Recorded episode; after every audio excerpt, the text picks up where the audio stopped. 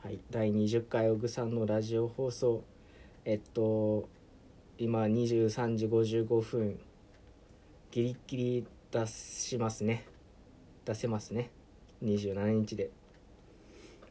で今日は何を話そうかっていうとないんだよね。とりあえず日またぎそうだったから撮ってるってだけで特に話すことない。しかもあと4分で日またぐし。あでもねまあか軽く喋ると夢？いい夢？楽しい夢見てその夢と何かって言ったらそのなんかデートみたいな夢ですごいなんか自分がじゃなくて相手の反応がう初々しかったって言えばいいのかな。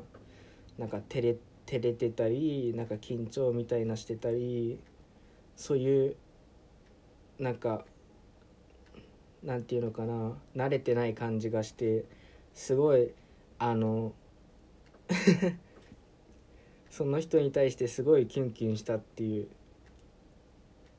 えっと話。なんか思う。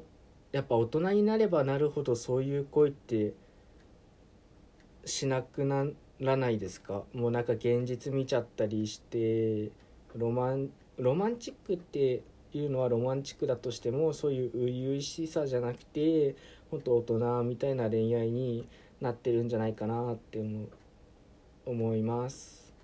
だからやっぱそういう夢でもねなんかそういうの見るとちょっとあいいなそういうのもってって思っちゃうしね年下見つけるしかないのかなそういうのは。って思った。今日この頃です。えっと日またぐんで終わります。